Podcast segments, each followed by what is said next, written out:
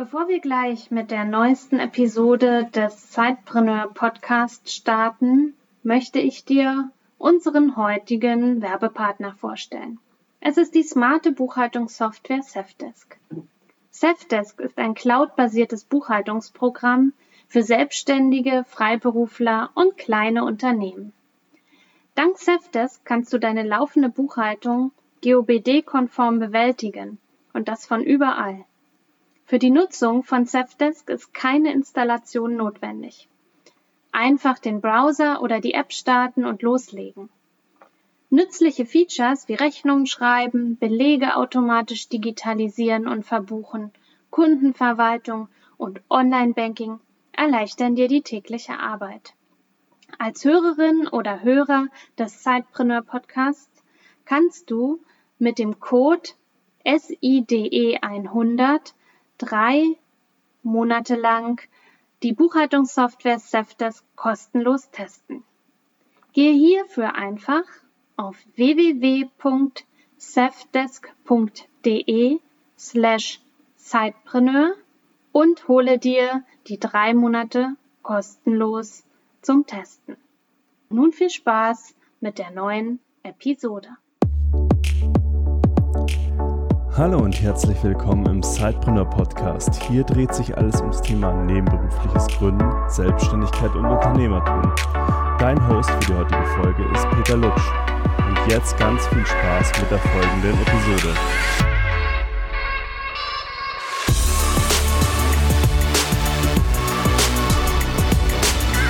Hallo und herzlich willkommen zu einer neuen Episode des Zeitpreneur Podcast. Ich habe heute den Sven Adolf zu Gast. Er ist Student, dualer Student. Er ist auch gleichzeitig schon E-Commerce-Unternehmer. Und äh, ich glaube, diese Kombination macht es äh, sehr spannend. Und wir wollen jetzt ein bisschen mehr von Sven erfahren. Herzlich willkommen im Zeitpreneur Podcast und stell dich doch mal ganz kurz unseren Zuhörern vor. Ja, hallo Peter. Erstmal besten Dank, dass ich heute da sein darf. Ähm, ja, wie gesagt, mein Name ist Sven Adolf. Ich bin 23 Jahre alt. Ich habe direkt nach dem Abitur ein duales Studium begonnen in Betriebswirtschaftslehre beim Mittelständler Durabel. Der eine oder andere wird es kennen, machen Mappen und Schnellhefter. Ähm, habe das Ganze dann relativ schnell durchgezogen in zweieinhalb Jahren und danach ein Gap eingelegt, wo ich verschiedene Praktika gemacht habe. Ich war unter anderem in Dubai und Berlin bei zwei verschiedenen Beratungsunternehmen und war danach in München bei einer Private Equity Firma. Studiere jetzt seit ähm, August letzten Jahres an der HHL in Leipzig im Fulltime Master ähm, im Bereich Management und habe halt, wie du schon angesprochen hast, parallel mein eigenes äh, Sidepreneur-Business gegründet seit 2017 und bin dort im E-Commerce-Bereich tätig. Ja, du hast es jetzt gerade selbst schon gesagt, also schon fast seit vier Jahren sozusagen nebenberuflich äh, selbstständig bzw. unternehmerisch tätig. Und du hast ja selber auch gesagt, du hast verschiedene Stationen durchlaufen und ich kann mir vorstellen, dir ist bei diesen Stationen sicherlich auch nicht langweilig gewesen. Warum hat sich das Unternehmertum fasziniert und warum hast du das trotzdem zusätzlich sozusagen auf dich genommen, ja, dich da auszuprobieren? Ja, also genau wie du schon sagst, ähm, vor allen Dingen beim dualen Studium, aber jetzt eurem Vollzeit-Masterprogramm wird einem sicherlich nicht langweilig. Ähm, warum habe ich es trotzdem gemacht? Ich glaube, das war halt so ein innerer Antrieb, ähm, Sachen selbst umsetzen zu wollen, Ideen zu verwirklichen und ich habe da halt in der Familie schon sehr, sehr früh Zugänge zum Unternehmertum bekommen. Ähm, mein Onkel ist auch selbstständig und da bin ich als kleines Kind schon immer irgendwie mal mit in die Firma gegangen und habe mir ein paar Sachen erklären lassen. Und von daher war es eigentlich für mich der logische Schritt, dann trotz der Mehrbelastung ähm, ja relativ zeitnah halt selbst das eigene Unternehmen zu gründen. Ja, dein Unternehmen ist die Santras GmbH. Ja, und du möchtest mehr Individualität ins Bad äh, bringen, sozusagen bei, den, bei deinen Kunden. Was genau macht ihr mit Santras und wie hattest du überhaupt die Idee? Weil es ist ja jetzt nicht unbedingt vielleicht für viele so der erste Punkt, auf den sie kommen, wenn sie sich überlegen, ich gründe jetzt mein eigenes Unternehmen. Ja, also absolut richtig. Ich glaube, das ist halt ähm, nicht die fancy neue App, die ich da irgendwie programmiert habe, sondern halt was Physisches. Ähm, vielleicht erstmal, was mache ich mit dem Unternehmen? Also wie du sagst, wir stehen halt für Individualität im Bad. Was muss man sich darunter vorstellen? Wir produzieren praktisch alles das, was irgendwie die großen Hersteller in Masse machen, machen wir in ähm, Kleinserienfertigung. Also wir produzieren farbige Armaturen, farbige Brauseschläuche, farbige Handbrausen. Wir kümmern uns eigentlich um all das, was die Kunden vielleicht gerne haben möchten, aber bei den großen Herstellern nicht finden. Ein typisches Beispiel ist, in den, neun, in den 80er und 90er Jahren gab es beispielsweise verschiedene Farben im Bad. Der eine oder andere wird sich vielleicht noch erinnern, dass es da auch mal, sag mal, eine rote Handbrause oder halt ein komplettes Bad in Rot gab. Und die großen Hersteller machen das heute nicht mehr. Und ich habe mir dann nach und nach ähm, Lieferanten aufgebaut, die das halt trotzdem noch produzieren können. Und da habe ich halt damals angefangen, mit Ersatzzahlen die ersten Geschäfte ähm, online zu machen. Und genau seitdem her entwickle ich das Unternehmen halt weiter. Mittlerweile habe ich auch den ersten Mitarbeiter eingestellt und wir kümmern uns auch um Farbe, aber vor allen Dingen mittlerweile auch um verschiedene Sonderanfertigungen. Jetzt äh, muss es aber trotzdem noch irgendwo den Moment gegeben haben, wie du auf diese Nische gestoßen bist. Also ähm, ich tue mich da noch ein bisschen so schwer, mir das vorzustellen, wie du auf diese Idee gekommen bist, dass äh, bunte äh, Sanitärindividualität ja vielleicht von vielen Menschen auch nachgefragt wird. Mhm. Ja, absolut ein guter Punkt. Also ich habe während der Schulzeit schon angefangen zu arbeiten und vielleicht um die Hörer da noch mal ein bisschen anzubinden. Ich wohne in Iserlohn und der ein oder andere wird es vielleicht kennen vom ähm, Eishockeyclub, den Roosters. Aber hier sitzt auch die gesamte Sanitärindustrie. Also alle großen Hersteller, sei es Grohe, Kolko, Dornbach, die sitzen alle hier. Und dementsprechend sitzen auch alle Zulieferer in der Region. Und ich habe halt bei einem von denen damals während der Schule ähm, halt nebenbei gearbeitet. Und da haben wir uns dann ausgetauscht, von wegen ähm, mal ein bisschen nachgefragt, was so deren Herausforderungen sind.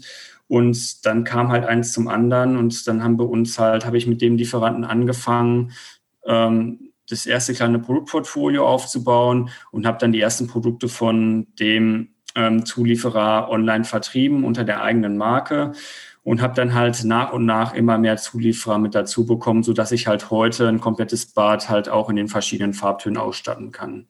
Da kam es dann eigentlich so dazu, dass ich an diese Sanitärwelt herangeführt wurde, weil ich gebe dir recht, ähm, normalerweise hat man da eher weniger Berührungspunkte mit. Ich finde es ja einfach nur super spannend, weil du das kommt mir jetzt so vor, auch einfach mal ausgetestet hast. Das heißt, du hast festgestellt, es gibt ähm, Hersteller, du bist da gut, äh, kannst dich da vor Ort gut vernetzen und hast dann einfach mal diese, äh, diese Produkte ausprobiert und äh, es hat ja anscheinend auch eine Nachfrage äh, sich dafür eingestellt? Wie kann man sich so die Anfangszeit vorstellen? Wie ist es, wenn man so auf der Suche nach dem passenden Lieferanten ist? Wie nähert man sich dem an? Ähm, wie überzeugt man den, dass, äh, dass er doch dir seine Produkte zur Verfügung stellen soll, damit du sie unter der eigenen Marke auch verkaufen kannst? Ja, also absolut. Sicherlich die, die Anfangszeiten ähm, waren ein bisschen schwierig, beziehungsweise es war halt einfach eine große Herausforderung wie gesagt, ich stand da halt so vor dem Thema, okay, ich habe bei dem ähm, Lieferanten halt gearbeitet, von daher war die Vertrauensbasis schon da.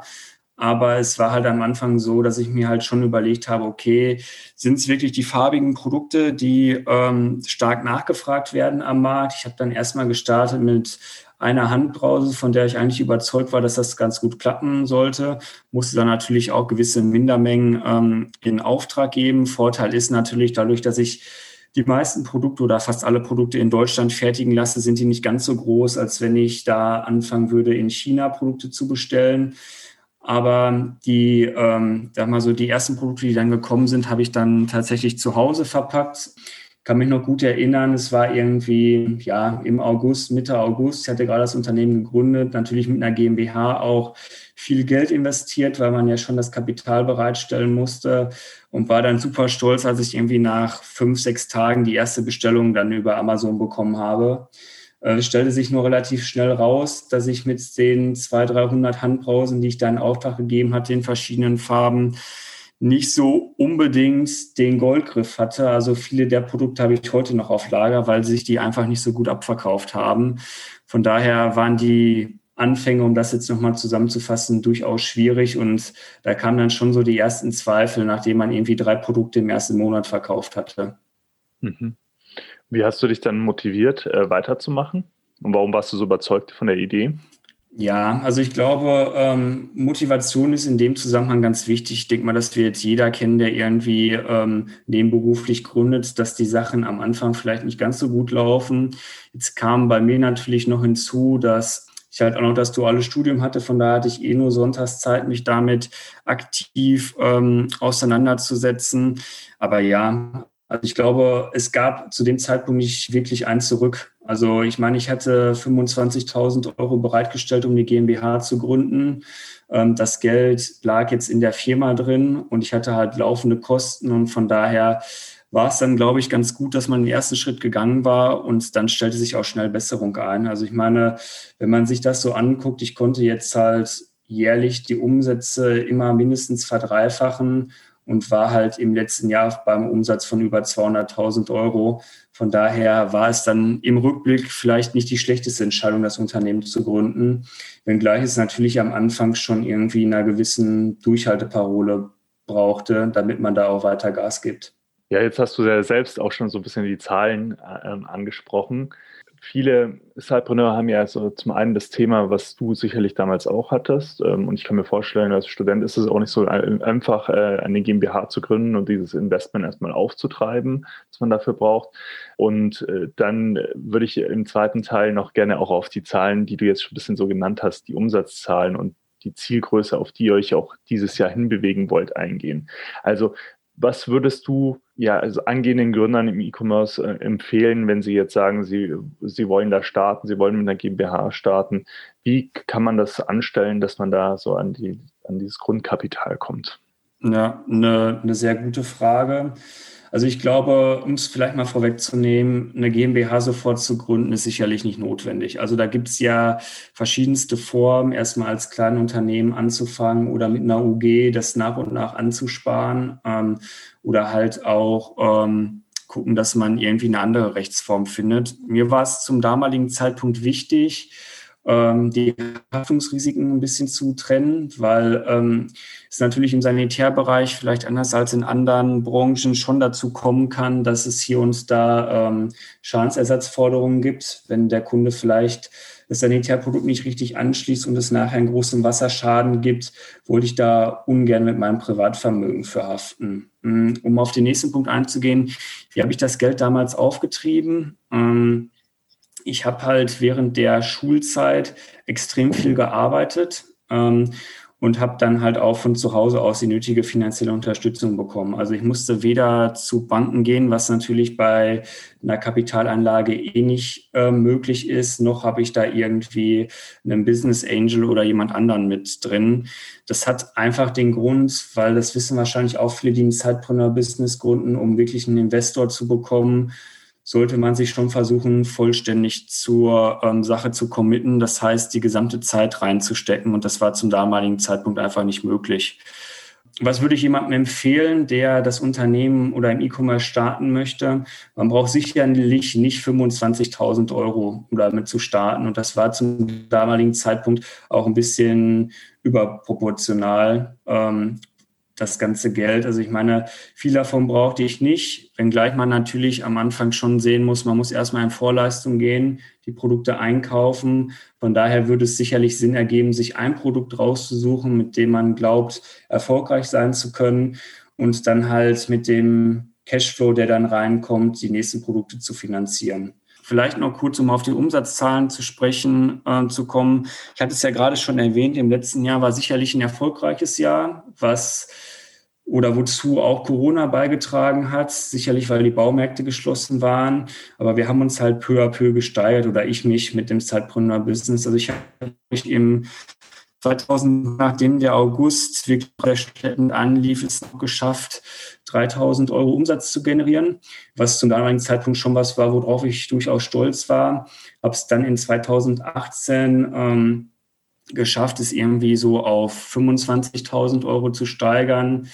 Bin dann in 2019 ähm, ungefähr bei 70.000 Euro Umsatz gelandet und habe es jetzt geschafft, im äh, 2020 etwas über 200.000 Euro Umsatz zu generieren und sicherlich jetzt ambitionierte Ziele gesetzt für 2021, dass ich es schon versuchen möchte, die eine Million äh, Jahresumsatz zu knacken.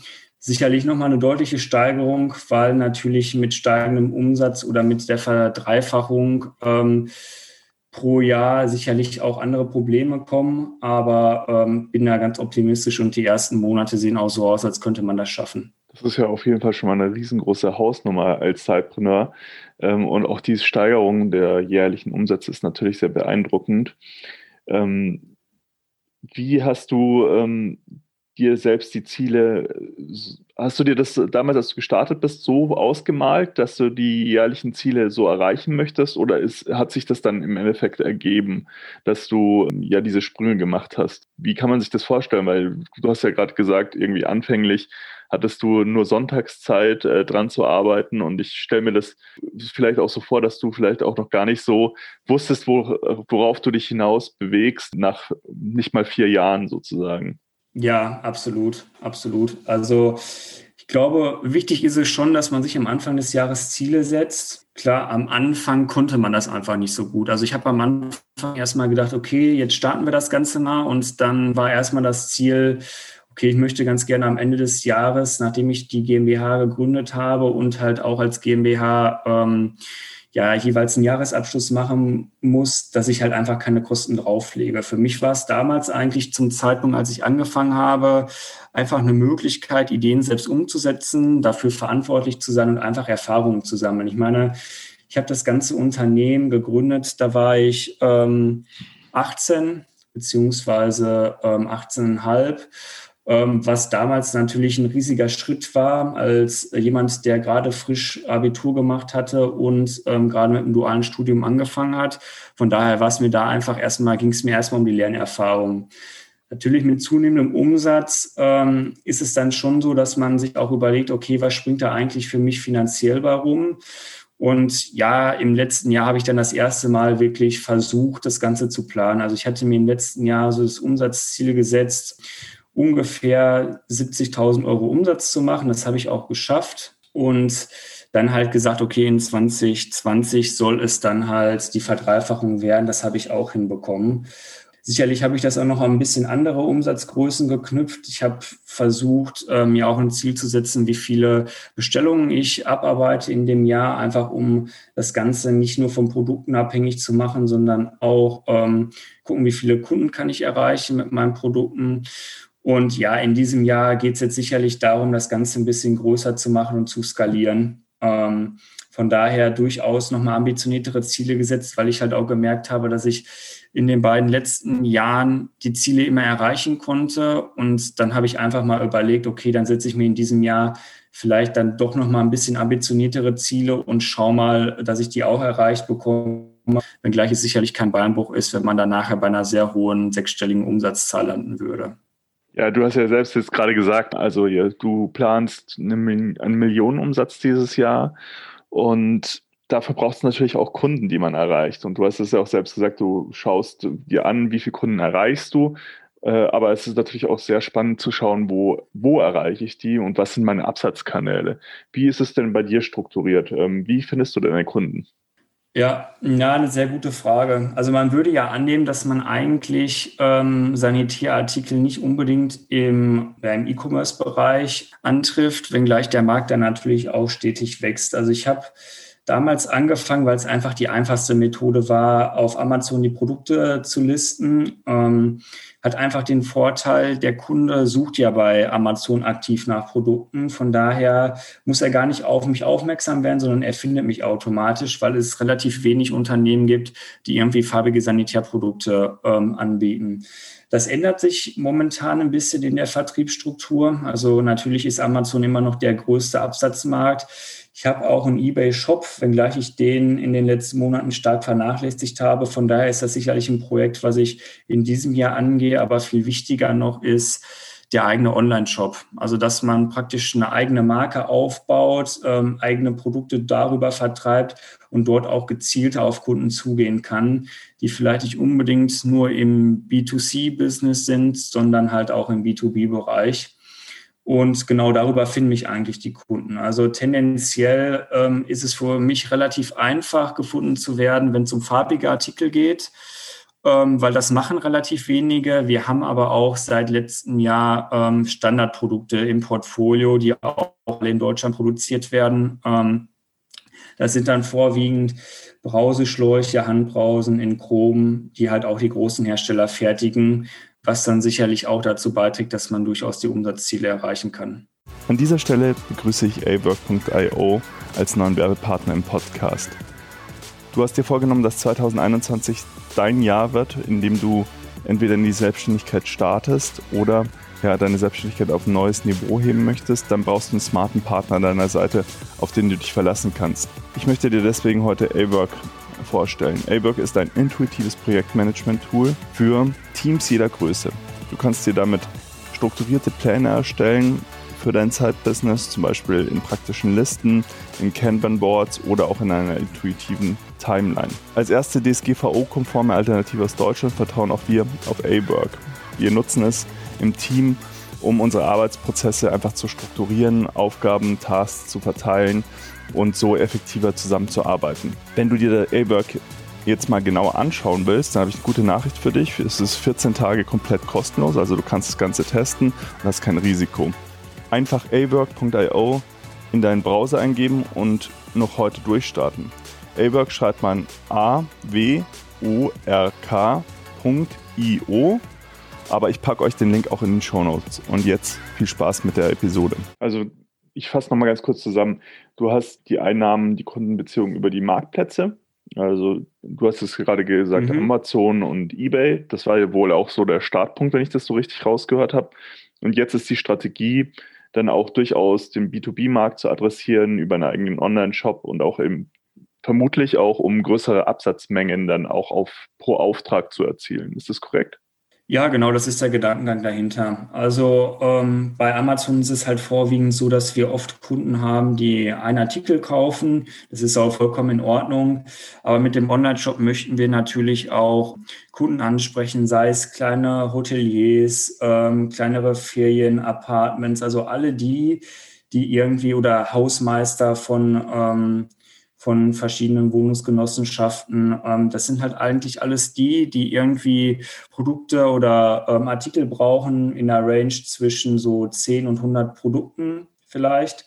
Ähm, und die haben aus meiner Sicht momentan ähm, nicht so den gezielten Ansprechpartner, der sich um alles kümmert. Also ich meine, was es sicherlich gibt in der Sanitärindustrie und was auch immer noch der gängige Vertriebsweg ist, ist, dass wenn ein Kunde heutzutage ähm, ein Sanitärprodukt braucht, dann spricht er den Installateur seiner Wahl an und in der Regel ähm, besorgt er ihnen dann das Produkt beziehungsweise ähm, baut es dann auch direkt ein.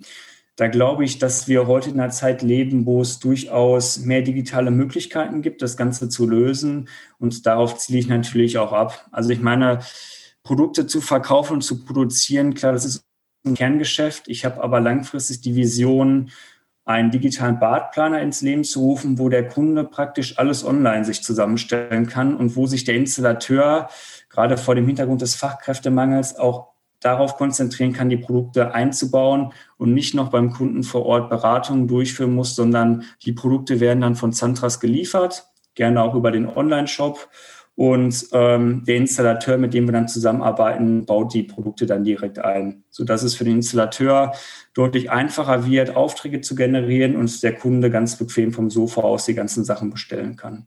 Also das, das ist dann auch der, der große Mehrwert, wenn du dann sagst, äh, als Kunde, ich buche jetzt über die Webseite und gehe jetzt nicht über den Marktplatz, weil ich äh, einfach die Individualisierungsmöglichkeiten habe, mir das dann auch zusammenzustellen, wie ich es haben möchte.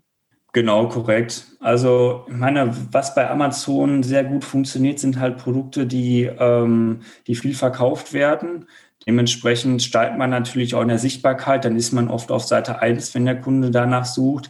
Aber wenn es halt spezieller wird oder oft fragen uns auch Kunden an, ähm, die irgendwie ein ganz spezielles Problem haben, dann sind sie sicherlich bei der Webseite deutlich besser aufgehoben weil eine Besonderheit in der Sanitärindustrie, die vorherrscht, ist, dass jeder Hersteller irgendwie seine eigenen Farbtöne hat. Also ich habe ja am Anfang mal plakativ gesprochen, okay, das rote Badezimmer, das ist sicherlich nicht mehr zeitgemäß.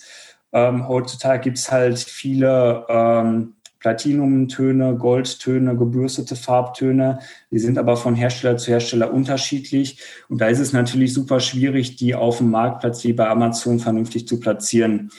Deshalb fangen wir halt mit der Webseite jetzt an und da wird es auch die Möglichkeit geben, einen, über einen Konfigurator sich seine Produkte individuell zusammenzustellen. Weil was wir können, und das unterscheidet uns, glaube ich, von allen anderen im Markt, ist, dass wir die Möglichkeiten haben und das Lieferantennetzwerk, alle 150 verschiedenen Farben in der Branche halt äh, fertigen zu können.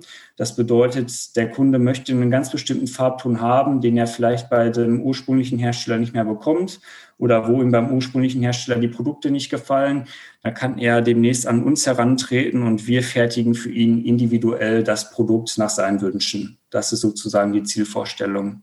Ja, was für eine Story. Also äh, ich, ich muss äh, sagen, ist, ich finde es super krass, wie du dir das alles so zusammen äh, überlegt hast und auch wie deine Vision da für das ganze Thema aussieht.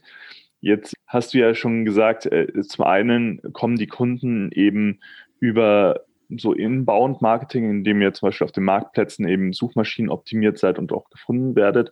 Äh, ich kann mir jetzt vorstellen, wenn, wenn man diese langfristige Vision angeht mit, äh, ja, mit Installateuren zusammen, die ja euch auch kennen sollten, da muss man das Marketing vielleicht auch noch mal ein bisschen anders angehen. Habt ihr da schon irgendwie Kanäle, die besonders gut für euch funktionieren? Habt ihr da schon Sachen ausgetestet, äh, die du irgendwie als ähm, Best Case für euch äh, identifiziert hast? Ja, also ich glaube, da sprichst du halt einen Punkt an, was definitiv eine große Herausforderung äh, von uns ist. Also ich glaube, über die Marktplätze erreichen uns gerade die Privatkunden. Das ist kein Problem. Ähm, das kriegen wir auch hin. Da sind wir, haben wir auch, glaube ich, eine ganz gute Strategie jetzt auch für den Online-Shop. Die Installateure an Bord zu holen, ist sicherlich schwieriger. Das hängt vor allen Dingen mit den Strukturen im Markt zusammen. Also normalerweise ist es so, dass die Hersteller an den Großhändler liefern und der Großhändler an Aussteller und die Aussteller dann an die Installateure und die Installateure uns nachher beim Kunden ein. Was wir sozusagen machen möchten, ist, wir möchten eine digitale Plattform bieten, dass sich der Kunde die ganzen Produkte digital anschauen kann, die im Optimalfall auch hinten raus die Möglichkeit bieten, dass man über ähm, Virtual Reality die Sachen direkt ins Badezimmer projizieren kann. Also dass praktisch das Ganze, was man in der Ausstellung selbst macht, mit irgendwelchen Musterbadewannen oder Musterspültischen, ähm, dass man das praktisch direkt auf sein ähm, eigenes Zuhause projizieren kann. Dann sind wir auch gerade in der Erarbeitung einer, eines ersten Prototyps. Aber ähm, die Installateure an Bord zu bekommen, ist sicherlich schwierig. Was man sich da gut vorstellen kann, ist, ich glaube, man muss den persönlichen Kontakt mit den Installateuren suchen. Man muss ihnen versuchen, die Vorteile zu erklären, die wir bieten, dass man bei uns alles aus einer Hand bekommt. Und man muss sicherlich auch versuchen, über ein Pull-Marketing, also versuchen, an den Endkunden zu adressieren, was wir eigentlich können, dass die Endkunden auch gewollt sind, den Installateur anzusprechen, dass wir einfach mehr Sichtbarkeit bekommen und die Men oder die Installateure auf uns aufmerksam werden. Aber da bin ich auch für jeden Hinweis für jemanden, der aus der Branche kommt, sicherlich dankbar, der uns dann nochmal irgendwie Tipps geben kann, was da vielleicht am besten funktionieren würde. Ja, vielleicht findet sich ja jemand unter unseren Hörern, der da schon ein bisschen Erfahrung hat. Ähm, ich finde es auf jeden Fall ein spannender Ansatz zu sagen, ähm, der Druck äh, auf die Installateure. Ich könnte mir vorstellen, dass es eher ja, ähm, noch ein bisschen konservativere Branche ist, die halt ihre etablierten Abs Abnahmekanäle sozusagen haben für ihre Ware, dass man den Druck so über die Kunden aufbaut, finde ich ganz spannend. Aber genau, wenn da jemand unter unseren Hörern ist, wir kommen ja nachher auch noch drauf zu sprechen, wo man dich äh, am besten erreichen kann, Sven, dann gerne äh, melden. Ja, Sven, wenn, wenn du jetzt äh, so einen Blick in die Vergangenheit und einen in die Zukunft machst, was wäre denn im Rückblick der Punkt, den du auf jeden Fall anders gemacht hättest, ähm, jetzt aus heutiger Sicht, um dein Unternehmen ja vielleicht schneller an den Punkt zu bringen, an dem es heute schon ist? Oder gibt es da vielleicht auch gar keinen? Und dann ein Blick in die Zukunft. Äh, was ist so die größte Herausforderung dieses Jahr, die du dir abseits jetzt von der reinen ähm, Größenordnung vorgenommen hast, äh, von der Umsatzgrößenordnung, was, was siehst du da als größte Herausforderung dieses Jahr noch auf dich zukommen? Ja, also ich glaube, rückblickend wäre es schlimm, wenn man nicht irgendwie feststellen würde, dass man gewisse Fehler gemacht hat oder ähm, Sachen optimieren könnte. Also ich glaube, da äh, jeder, der irgendwie schon mal ähm, gegründet hat oder sei es nur ein bestimmtes Projekt äh, privat vorangetrieben hat, der wird im Nachhinein immer Sachen finden, die man hätte besser machen können. Ich glaube, aus meiner Sicht, was ich definitiv früher hätte machen müssen, mich einfach mehr zu trauen, mehr Geld in die Hand zu nehmen. Also ich rede jetzt nicht davon, dass ich sage, ich habe eine GmbH gegründet und das Kapital hat nicht ausgereicht. Aber bei mir war halt immer so der Gedankengang, okay, ähm, nee, Werbung brauche ich nicht. Also ich glaube, die Kunden finden mich auch so, Qualität setzt sich letztlich durch. Das ist, glaube ich, auch ein Gedankengang, den sollte man durchaus verfolgen und das wird sich auch langfristig durchsetzen, weil ich davon überzeugt bin, dass nur wenn man qualitativ hochwertige Produkte fertigt, die Kunden auch wiederkommen und ähm, es sich rumspricht, dass ähm, man bei der Santras GmbH gute Sanitärprodukte erwerben kann. Aber ich sehe es beispielhaft an einem Produkt. Ich hatte das Produkt seit 2018 ähm, bei Amazon gelistet. Ähm, das sind ganz äh, normale Brausestorch, also die jeder irgendwie auch zu Hause, selbst wenn er Chrom ähm, als ähm, Farbe im Bad hat, installieren kann. Also das sind standardmäßige Schläuche. In zehn verschiedenen Längen habe ich die damals angeboten, weil ich davon überzeugt war, dass man gerade bei bestimmten Duschsystemen immer einen kurzen und einen langen Schlauch braucht und in der Regel die großen Hersteller nur die langen Schläuche anbieten. Von daher wäre es wahrscheinlich ganz gut, auch die kurzen Schläuche anzubieten, sodass der Kunde einfach zwei gleiche Schläuche im Bad hat. Das funktioniert heute auch super, weil das ist nämlich unser Verkaufsargument bei den Produkten. Aber in 2018 war es so, dass ich vielleicht ähm, 20 Stück davon im gesamten Jahr verkauft habe, weil ich halt einfach überhaupt nicht sichtbar war auf dem Marktplatz. Ich war halt irgendwo auf Seite äh, 10, 20 und da guckt natürlich kein Kunde hin. Das hat sich geändert, als ich in 2019 dann gesagt habe, okay, ich investiere jetzt mal von dem angesparten Geld Marketingbudget und heute verkaufe ich halt von den Produkten irgendwie äh, 1500 Stück im Monat, was natürlich eine ganz andere Größenordnung ist. Von daher glaube ich, und das möchte ich auch jedem mitgeben, dass man da schon, selbst wenn man ein sparsamer Mensch ist wie ich, schon den Mut haben muss, ähm, auch Kapital erstmal zu investieren, weil gerade ähm, im E-Commerce ist es halt wichtig, erstmal die ersten Bewertungen einzusammeln und dann ist man halt automatisch deutlich sichtbarer. Um auf deine zweite Frage einzugehen, äh, was ist so die größte Herausforderung für dieses Jahr? Ich glaube, die größte Herausforderung ist wirklich, ähm, den eigenen Online-Shop voranzutreiben und mit Kooperation mit Installateuren zu starten. Ich denke, das wird halt so sein. Es ist ein neuer Vertriebskanal.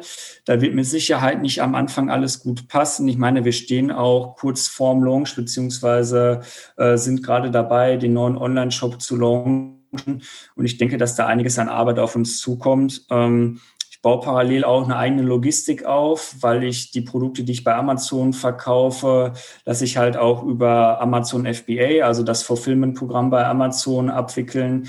Aber wenn die Kunden natürlich über den eigenen Online-Shop bestellen, bekommen sie die Ware auch direkt von uns geliefert. Von daher sind das sicherlich so oder ist das sicherlich die größte Herausforderung, diesen neuen Absatzkanal zu etablieren. Also wenn du jetzt, ähm, du hast jetzt schon die, über die Herausforderungen gesprochen und äh, wir haben auch einen kleinen Blick zurückgemacht, aber wenn wir jetzt nochmal in die nahe Vergangenheit zurückschauen, du hast es, glaube ich, eingangs schon ein bisschen nur angesprochen mit, der, mit Corona, dass ähm, doch relativ viele Menschen wahrscheinlich ähm, zwangsweise auch mehr im E-Commerce, ähm, äh, ja, auf Amazon etc. nach solchen Produkten gesucht haben. Wie, wie war denn der Effekt? Ähm, konntest du da wirklich einen Effekt ja, für dich rausziehen, für dein Business rausziehen, wo du gesagt hast, okay, das ist jetzt mehr gewachsen, als, als es sowieso schon sehr schnell gewachsen ist durch die Corona-Pandemie? Ja, also ich glaube, einen Effekt gibt es definitiv. Ich meine, vor allen Dingen in den Monaten, wo die Baumärkte geschlossen waren und die Kunden halt ähm, gar keine andere Wahl hatten, als zu versuchen, online die Produkte zu bekommen, die sie brauchen. Von daher ist da sicherlich ein Effekt spürbar. Ob ich den jetzt quantifizieren kann, ähm, weiß ich nicht genau. Ich meine, wir entwickeln uns natürlich auch stetig weiter und haben natürlich im letzten Jahr auch einige Marketingaktivitäten umgestellt. Von daher ähm, kann ich da jetzt nicht genau sagen, okay, der Effekt von Corona war eine Steigerung um 200 Prozent. Da haben sicherlich auch andere Faktoren mit reingespielt, aber es hilft uns definitiv. Und ich glaube, in dem Zusammenhang ist es auch wichtig, du hast es ja gerade auch angesprochen, die äh, Sanitärindustrie ist sehr, sehr traditionell unterwegs. Das heißt, ähm, es ist für den Kunden A ungewohnt, die Produkte online zu suchen und es ist auch für den einen oder anderen Hersteller beziehungsweise ähm, ja, Vertriebler ungewohnt, ähm, die Sachen online einzustellen. Von daher glaube ich, dass uns Corona vor allen Dingen auch nachhaltig helfen wird, weil man jetzt oder die Kunden ja die Erfahrung machen, dass es durchaus geht, die Produkte online zu kaufen und man nicht unbedingt zum Installateur muss oder in den Baumarkt. Von daher, man bestellt die Produkte ganz bequem, kann sie auch kostenlos retournieren und in der Regel sind es dann aber die gleichen Produkte, die man auch im Baumarkt findet und man hat eigentlich noch eine viel größere Auswahl. Ich habe jetzt gerade so gedacht, eigentlich müsstet ihr es den Installateuren ja noch, noch viel einfacher machen, indem ihr quasi ähm, ihnen einfach die Bestellung per zum Beispiel Messenger abnehmt. Ähm, also dass, äh, dass wirklich, wenn der unterwegs ist beim Kunden und sagt, hey, er braucht jetzt ähm, irgendwie äh, einen äh, bunten Duschkopf im Endeffekt, ähm, dass er das gleich durchschicken könnt und ihr könnt ihm das dann ähm, über irgendwie eine Schnittstelle ähm, zur Verfügung stellen. Aber vielleicht stelle ich mir das auch nur zu einfach vor. Äh, aber ich kann mir so gerade vorstellen, wenn die, wenn die im Außeneinsatz sind und schnelle Lösungen brauchen, dann wäre das vielleicht auch so ein richtiges äh, spannendes Thema. Ähm, ich glaube, so generell äh, Messenger-Commerce, äh, vertikale Anbieter äh, ist ein großes Thema gerade. Ähm, vielleicht ist das ja auch nochmal so eine, so eine Überlegung. Ja, das auf jeden Fall klingt auf jeden Fall interessant und ich glaube, da können wir die Installateure auch auf jeden Fall mit unterstützen. In der Regel ist es natürlich so, dass die Installateure schon ihre Partner haben. Also ich mache mir da jetzt keine Illusion, dass wenn wir auf ähm, den Plan treten und sagen, jetzt könnt ihr auch bei uns bestellen, dass viele der Installateure ähm, sagen, klar, wir haben nur auf euch gewartet, weil die Eigenheiten in der Sanitärindustrie sind natürlich so, es gibt die Großhändler und die sitzen eigentlich auch in jeder großen Stadt oder auch in jeder kleineren. Das sind so beispielsweise Richter und Frenzel. Die haben sich halt damals auch als Installateure angefangen und sind halt jetzt, haben sich auf den Handel spezialisiert. Und die Installateure bekommen dort natürlich unglaublich große Rabatte und die sind daran geknüpft, wie viel Umsatz sie jeweils mit den Installateuren machen. Von daher ist es für die mhm. natürlich auch immer ein gewisser Trade-off zu sagen, okay, wir nehmen jetzt Santras mit ins Programm, weil ähm, sie dann natürlich ähm, weniger Umsatz bei den Großhändlern machen. Aber ich glaube, wir haben da ein sehr attraktives Produktportfolio und auch eine sehr ansprechende Kostenstruktur. Von daher nehme ich den Hinweis gerne mal mit über Messenger. Äh, machen wir uns mal Gedanken zu, dass wir das vielleicht auch mit aufnehmen, dass die Installateure möglichst schnell dann die Sachen auch geliefert bekommen war jetzt auch nur noch eine, so eine kleine Abbiegung quasi in meinen, äh, ja. zwischen meinen Fragen. Jetzt nochmal, hätte ich noch zum Ausklang sozusagen unseres Podcast-Interviews immer so zwei persönliche Fragen noch. Und die erste persönliche Frage, die ich dir noch stellen wollte, ist als Unternehmer, was waren so deine wichtigsten Ressourcen? Das könnten jetzt Podcasts, Bücher, es kann ein Mentor sein, es können auch Events sein. Ähm, was waren da so die wichtigsten Ressourcen, die dich auch so nachhaltig beeinflusst haben auf deiner Reise?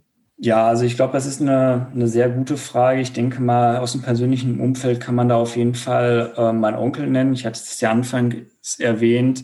Der ist unternehmerisch tätig. Von daher hatte ich da immer jemanden, mit dem ich mich austauschen konnte. Ähm, das war sicherlich ähm, sehr hilfreich.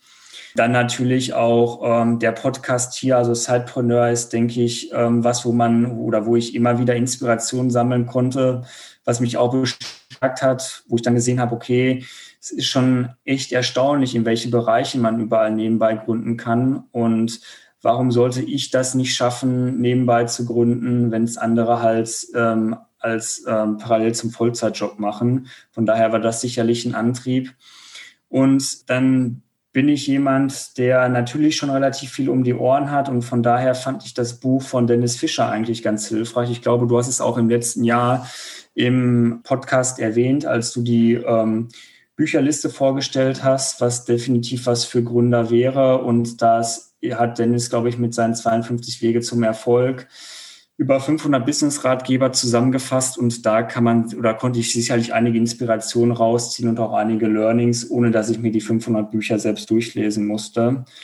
Und dann vielleicht noch abschließend sicherlich Lean Startup ähm, war für mich auch immer so ein Grundgerüst oder ein gedankliches Gerüst, auf dem ich meine, mein Handeln aufgebaut habe, weil wenn man alleine ist und man hat nicht ganz so viel Zeit, dann ist es, glaube ich, manchmal ganz gut, einfach ein MVP ähm, erstmal zu launchen und den dann kontinuierlich mit dem Feedback der Kunden zu verbessern.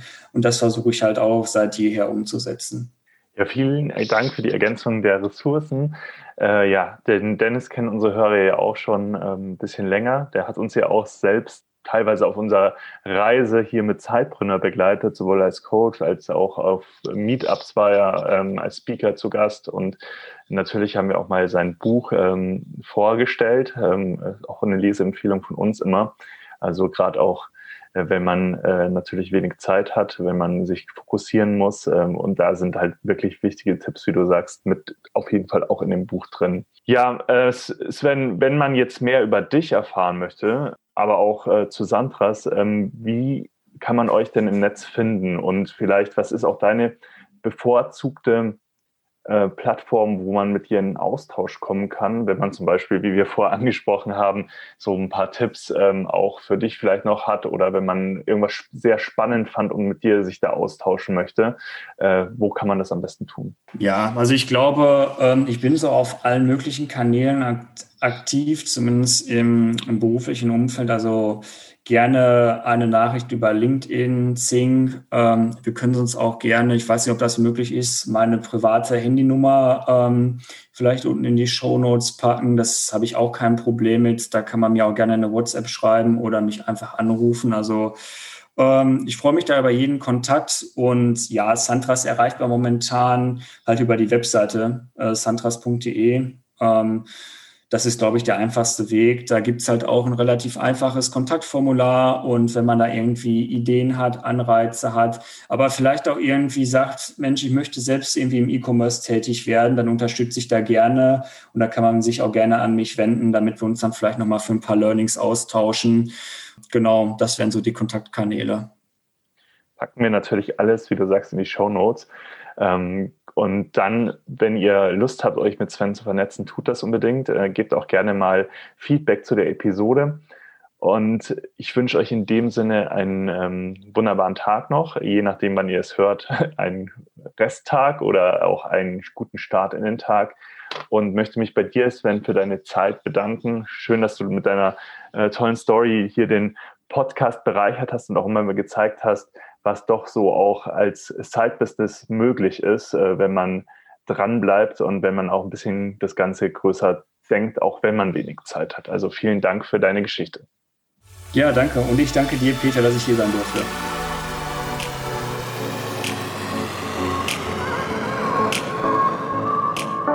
Du willst noch mehr Tipps, Tricks und dich mit anderen Zeitpreneuren vernetzen, dann komm doch einfach in unsere Facebook-Community. Den Link dazu findest du in den Show Notes.